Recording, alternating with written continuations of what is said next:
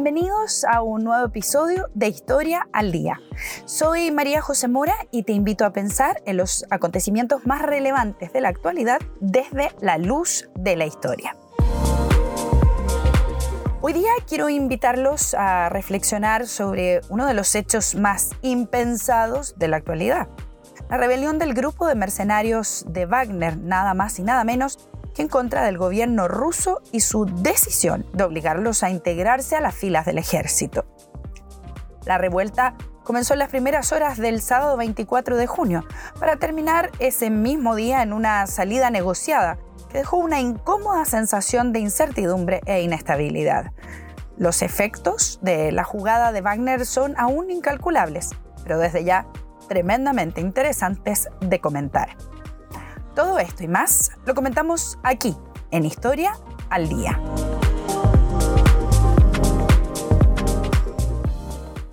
¿Sabías que si eres mecenas de este podcast tienes acceso a importantes descuentos y hasta cursos y charlas gratis en los cursos online de mariajosemorafriedel.com? Solo tienes que entrar a patreon.com slash historia al día y suscribirte con un pequeño aporte mensual para ayudarme a mantener este proyecto en pie. Y así podrás acceder a descuentos y regalos en cursos y charlas online.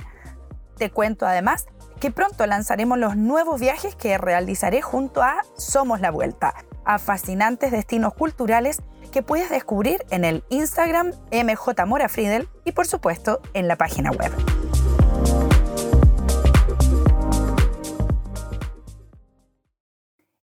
El sábado 24 de junio en Rostov del Don, una ciudad al sur de Rusia, cercana a la frontera con Ucrania, unos 100 kilómetros de distancia. El día amaneció con unos agradables 20 grados, levemente soleado, y nada, parecía predecir que en cuestión de horas la ciudad pasaría a convertirse en el centro de la atención mundial. Unos 5.000 hombres vestidos con uniformes militares, en tanques, camionetas y camiones, avanzaban tranquilamente por las calles de la ciudad hasta instalarse en las avenidas más importantes. La gente comienza a aplaudirlos cuando advierte que se trata de hombres del grupo de paramilitares de Wagner. Se acerca, se toman fotografías para compartir en las redes sociales. Una escena bastante curiosa. Pero no es un simple movimiento militar.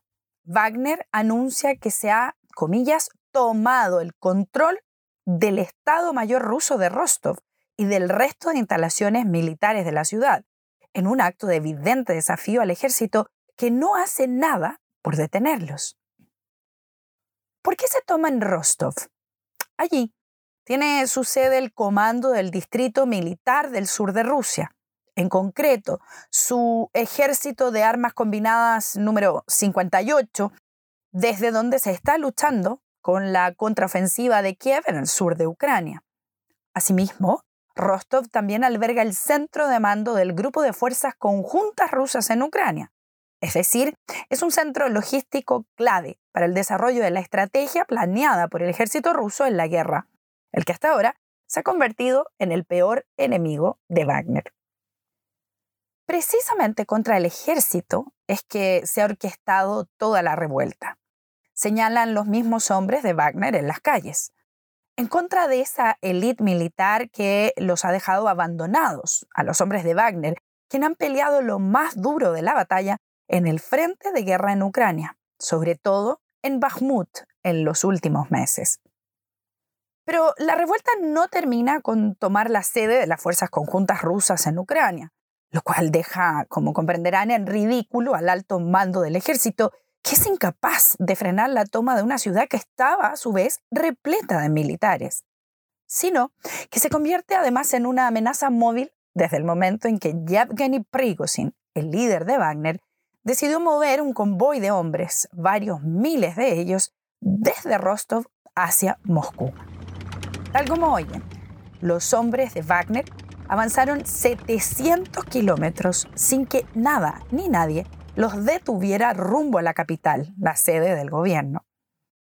Cuando estaban aproximadamente a unos 200 kilómetros de Moscú, un acuerdo negociado en el que participa Alexander Lukashenko, el presidente o dictador de Bielorrusia, termina por disolver el motín.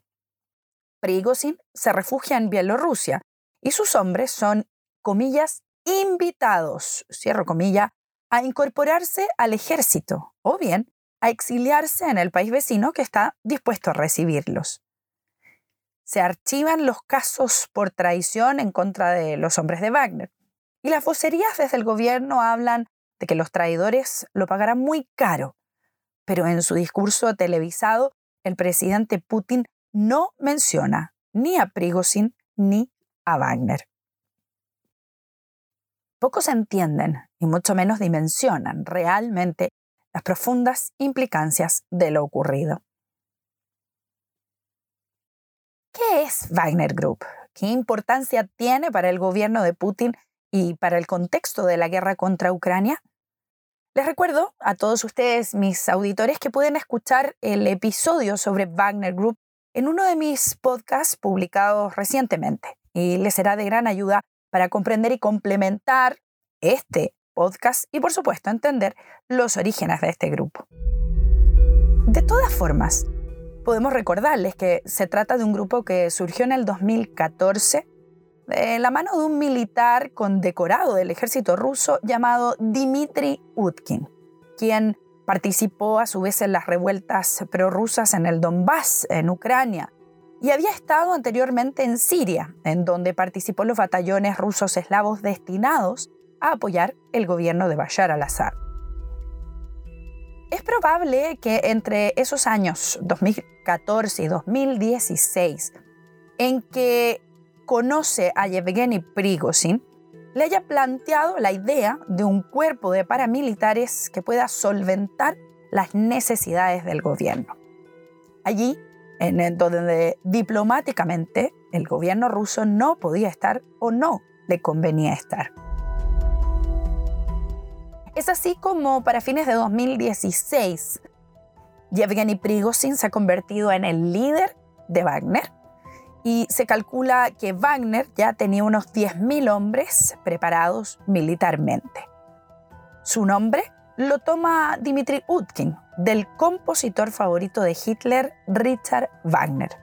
Esto porque Dmitri Utkin se reconoce abiertamente un filo nazi, fanático del Tercer Reich y del Führer. Es más, ha publicado una serie de fotografías en redes sociales en donde muestra con orgullo el tatuaje del símbolo de las SS en su pecho. Esto llama enormemente la atención si pensamos que Putin es quien decide enviar a este grupo precisamente a ser parte de una operación militar que pretendía, comillas, como señalaba Putin, desnazificar Ucrania. Pero al parecer los gustos y fascinaciones de los extravagantes líderes del grupo no son de la preocupación y del interés de Putin. Su verdadero interés en el grupo es que puede convertirse en un brazo derecho fantasma. Nadie sabía hasta 2018 que Wagner existía, y mucho menos de sus operaciones en el exterior de Rusia. Este brazo derecho fantasma le sirve a Rusia para apoyar y defender los intereses del gobierno en lugares en los que por cumplimiento del derecho internacional, la diplomacia y compromisos, el gobierno ruso o el ejército ruso no podían aparecer, al menos no de manera legal. Y así fue como Wagner comenzó a aparecer en operaciones en África, en más de 11 países, en los que se hace cargo hoy día de labores como seguridad, apoyo logístico a bandos eh, diferentes en guerras internas, explotación de recursos a través de empresas pantalla que también pertenecen a Prigozhin y que le generan enormes ingresos al gobierno de Putin, como el oro de Sudán o Mali, o la madera de la República Centroafricana o muchos otros. Wagner, además de Ucrania y África, funcionan también en Siria y Venezuela. Es decir, es un completo holding de empresas intervinculadas que gestionan millones de dólares que hoy día le permiten al gobierno de Putin seguir en pie de guerra. Es por esto que Prigozhin, se ha sentido los últimos meses con el derecho a desafiar al gobierno, a través de sus viralizadas críticas al ejército y sus estrategias en la guerra, o bien de la actitud de las élites militares que deliberadamente, señala, obstaculizaron los envíos de municiones y armamentos requeridos por Wagner en el frente de batalla.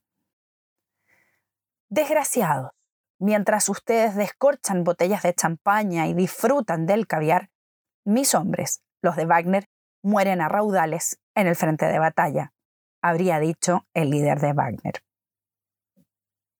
Pero las recurrentes críticas terminaron definitivamente por molestar a Putin. El abierto cuestionamiento al manejo de la guerra finalmente le repercute a él como comandante supremo en jefe de las Fuerzas Armadas rusas. Y es esa la razón que lleva a Putin a tratar de deshacerse de Wagner, estableciendo una nueva normativa que debía cumplirse durante los primeros días de julio y que obligaba a los hombres de Wagner a enlistarse en el ejército a través del Ministerio de Defensa, entregando las armas y artillería pesada que le había sido entregada previamente. La reacción de Prigozhin, tal como él mismo lo dijo, fue una salida desesperada para crear conciencia de la gravedad de querer disolver a Wagner toma a sus hombres y decide marchar hacia Moscú. La tensión interna era evidentemente extrema. Pero, ¿qué es lo que hace que Prigozhin se revele en contra de quien ha sido su mejor aliado en los últimos años? ¿En contra de quien le ha dado las mayores ganancias y proyectos? ¿En contra de Putin y su gobierno?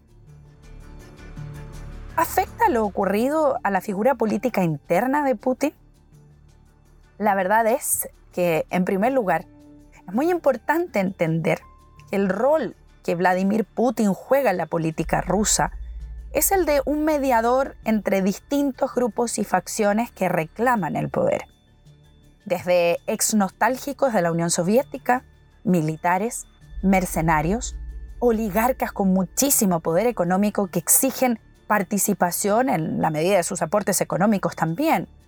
Miembros de la mafia, ultranacionalistas, líderes regionales y otros tantos que mantienen frágiles relaciones en torno al liderazgo de Putin. Y es que para mantenerse, comprenderán, más de 20 años en el poder, es necesario tener la habilidad de gobernar manteniendo esos grupos en perfecto equilibrio. Hasta ahora, Putin lo había manejado con la antigua estrategia romana de divide et impera. Así lo ha demostrado en más de una ocasión durante estos años, en los que ha enemistado a líderes políticos, en los que ha castigado, por ejemplo, a organismos como el FSB, en sus tiempos el otro era KGB, cuando no pudo lograr la reelección de Yanukovych en Ucrania. El castigo de Putin, la furia de Putin, se vio cuando acusó al organismo de corrupción y de contrabando. Por eso, quiso recurrir de nuevo esa misma estrategia cuando puso presión al ejército. En eh, comienzos de este año, iniciando un nuevo año de guerra, Putin puso como plazo máximo para el ejército el 31 de marzo para la toma total de la ciudad de Bakhmut. Cuando el plazo no se cumplió el 31 de marzo, Putin giró sus ojos y sus apuestas a Wagner, a quien le puso otro plazo límite para la conquista de la ciudad para el 9 de mayo de este año. Fue en ese momento cuando logró lo que muchas otras veces ha logrado, enemistar a los líderes del ejército con los líderes de Wagner aún más. Fue en ese momento cuando los altos mandos del ejército ruso, ofendidos y humillados por el mismísimo presidente, comienzan a hacer lo imposible por obstaculizar el envío de apoyos estratégicos al frente, con tal de que Wagner no saliera airoso de la proeza, dejando al ejército aún más humillado frente al mundo. Es ahí cuando comienzan las diatribas de Prigozhin cuando sus reclamos internos comienzan a hacerse públicos y comenzamos a ver cómo sacan los trapos sucios de la administración militar rusa frente al mundo. El general Shoigu, actual ministro de Defensa, se convierte públicamente en el peor enemigo de Wagner, el objetivo de todas sus críticas. Prigozhin lo acusa de haber engañado al presidente con la errática estrategia militar propuesta para Ucrania. Suficiente para Putin. En cuestión de semanas, decide resolver el problema y sacarse a Prigozhin de encima. Obliga al Parlamento a aprobar la medida que empuja a los hombres de Wagner a enlistarse en el ejército a través del Ministerio de Defensa. Humillación de vuelta. Pero lo ocurrido ha dejado entrever que esta vez la situación se le escapó de las manos a Putin y que los bandos que una vez más intentó enfrentar entre ellos se salieron del marco y que Prigozhin terminó por dejar al descubierto una arista de fragilidad del presidente, una que hasta ahora no habíamos visto. En ese presidente que se muestra como magnánimo, todopoderoso, temible e incuestionable, hoy sí aparece como cuestionable y peor aún, como desafiable. El osado intento de Wagner no puede quedar impune. Putin lo sabe si es que quiere mantener su imagen de poder inmutable, pero por otro lado es consciente de que no puede prescindir totalmente del grupo paramilitar. Las primeras acciones ya han comenzado. Lo primero que llama la atención es la absoluta impunidad con la que los hombres de Wagner se tomaron la ciudad de Rostov el sábado y luego la larga marcha de 700 kilómetros en donde no hay ninguna reacción por parte del ejército. Lo que hace pensar que evidentemente en algunos círculos dentro del ejército se sabía del motín de Prigozhin. Al primero que apuntan todos los focos es al general Surovikin, un general en alta estima del ejército con una fama de duro y brutal. Tanto así que le llamaban el carnicero de Alepo por eh, sus funciones a cargo de las tropas rusas en Siria. Este general había sido puesto al mando de las tropas rusas en el frente de guerra en octubre de 2022 y fue relevado de su cargo en febrero de este año, en 2023, lo que para Surovikin significó una humillación a su carrera como militar. Desde entonces, Surovikin había sido nombrado el enlace de Wagner con los altos mandos del ejército y desde que fue relevado de su cargo, se había convertido en un ácido crítico de la estrategia del ejército en Ucrania. Los medios rusos afirmaban en las primeras horas del día lunes que el general había sido detenido y estaba siendo interrogado al respecto. No hay que descuidarse. Putin no descansará hasta encontrar varios palos blancos a quienes culpar ante la opinión pública. El martes 27, después de una reunión del presidente Putin con los altos mandos militares, las fuentes oficiales anuncian que se ha decidido que la Guardia Nacional rusa pasará a ocupar un rol protagonista en el frente ucraniano y que será dotada, por lo tanto, de artillería pesada, tanques y armamento de punta. Ahí está, el divide et impera otra vez. Putin no puede fiarse solo del ejército, sino que necesita tener otro brazo del que echar mano en caso de que las cosas salgan mal. La Guardia Nacional fue creada en 2016 por Vladimir Putin para reprimir manifestaciones y disturbios. Es una fuerza armada que tiene entre, escuchen bien, 350 y 400 mil hombres que dependen exclusiva y directamente del presidente ruso y que ahora ocupará el vacío dejado por Wagner y además lo dotarán de armamento pesado. Y para que vean, que las cosas no podían cambiar de una manera tan radical, ya han aparecido los indicios de que Wagner, si bien va a desaparecer en Ucrania, tanto sus hombres como su armamento se está reintegrando en el ejército ruso, ya han aparecido las eh, primeras vocerías que señalan que el grupo sí continuará con su actividad en el exterior. Lo ha confirmado hace algunos días el ministro de Exteriores ruso, Sergei Lavrov, quien ha confirmado además que no habría cambios en los contratos que Wagner tiene en la República Centroafricana o Mali. Y por supuesto, los muchos otros acuerdos, negocios legales o ilegales, apoyos a guerrillas internas que tienen en los más de 11 países en África que reportan hoy día la presencia de Wagner en sus territorios. Esta parece ser la opción más pragmática, aunque también pone de manifiesto la dependencia que tiene Rusia de los mercenarios, algo que el Kremlin querrá revertir en algún momento, predeciblemente más temprano que tarde, diría yo. De hecho, de ello depende el verdadero poder de Putin. Como siempre, no quiero terminar sin dejarles algunas reflexiones finales. ¿Puede Prigozhin volver a atacar? Eso dependerá de cuán desesperado se sienta en relación a perder el poder de mando, no solo de Wagner, sino de las miles de filiales y empresas que maneja en todo el mundo. De hecho, hemos escuchado en estos días que el mismísimo presidente de Bielorrusia, Alexander Lukashenko, ha dicho que Prigozhin ya no se encuentra en territorio belorruso, sino que está instalado en San Petersburgo. ¿Puede la rebelión de Wagner dejar la figura de Putin más frágil? Eso, sin duda. Y es probablemente lo que más enfurece a Putin en estos momentos.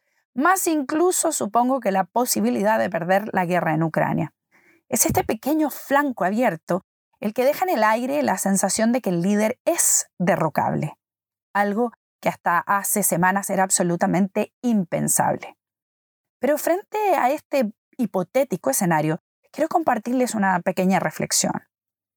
Para quienes piensen que Putin es derrocable, y aún más, lo tengan en su lista de posibilidades dentro del curso de la guerra en los próximos meses, tienen que tener en cuenta que eliminar un personaje como Putin generaría inevitablemente el choque sin freno alguno de todas las facciones en torno al poder en Rusia. Que la competencia desatada por el poder se transformaría al menos en una brutal cacería por hacerse con el control de todos esos vínculos de mando que han sostenido al presidente a la cabeza de Rusia en estos 20 años. Y lo que es peor, es la posible respuesta a quién podría suceder a Putin en el poder? Las opciones son inciertas y muchas de ellas. Los escenarios y posibles protagonistas un verdadero circo que podría ir desde ex KGB, ultranacionalistas, oligarcas inescrupulosos, fanáticos ex Unión Soviética o incluso personajes como el mismo Prigozhin u otras posibilidades que es mejor ni siquiera imaginar. Quizás es en este contexto en el que aquella antigua frase cobra mucho más valor, la de más vale diablo conocido que santo por conocer. Y basta con pensar solo por unos minutos en la elección de Irak una vez que derrocan a Hussein, en Egipto, luego de la salida de Mubarak, o en Libia, con la salida de Gaddafi, y tantos otros ejemplos en la historia que creo que al menos vale la pena repensar para aquellos que tengan esa idea del hipotético derrocamiento de Putin en mente. Los dejo con estas reflexiones y espero sus comentarios en la página web o en Spotify o en Apple Podcast. Si te ha gustado este podcast, compártelo con tus amigos y ayúdame a difundir más cultura para que podamos entender el mundo y dialogar con altura de miras. Recuerden que hay muchos contenidos disponibles en la página web de mariajosemorafriedel.com y que si se convierten en mecenas en patreon.com slash historia al día, pueden acceder a descuentos, invitaciones, contenidos adicionales gratuitos y hasta cursos de regalo en la página web. Espero que me escuchen muy pronto en un próximo episodio. Soy María José Mora en Historia al Día.